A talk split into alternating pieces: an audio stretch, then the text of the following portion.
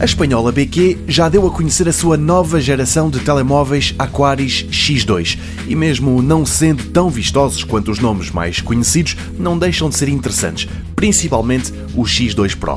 Ponto a favor número 1, um, ambos os equipamentos apresentados pela BQ aderiram ao Android One, ou seja, vêm com o software de origem criado pela Google e mais nada.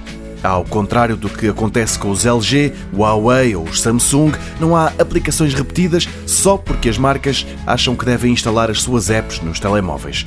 Depois, há também apostas na câmara, que é de duplo sensor e da qual o software da Google tira partido para perceber a profundidade de campo e conseguir desfocar o que está mais longe, mantendo nítido aquilo que está em primeiro plano. A abertura é de 1.8, ou seja, à noite ainda deve conseguir umas imagens razoáveis. Outro ponto de destaque, tanto o Aquari X2 como o X2 Pro figuram entre o primeiro grupo de smartphones que vem de origem com a app Google Lens a servir de câmara. O que isto quer dizer é que a inteligência artificial que está ligada a esta aplicação da Google fica mais fácil de usar. A ligação direta à app é uma boa notícia até para os cegos que assim escusam de recorrer a outras aplicações ou sistemas quando querem identificar um objeto. Por exemplo, se um iogurte é de morango ou de outra coisa qualquer. Depois há também uma aposta no ecrã do X2 Pro de 5 polegadas e meia que é curvo nos lados.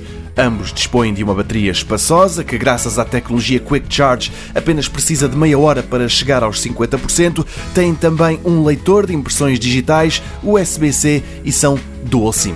O Aquari X2 mais barato custa 310 euros, o X2 Pro vai custar 390.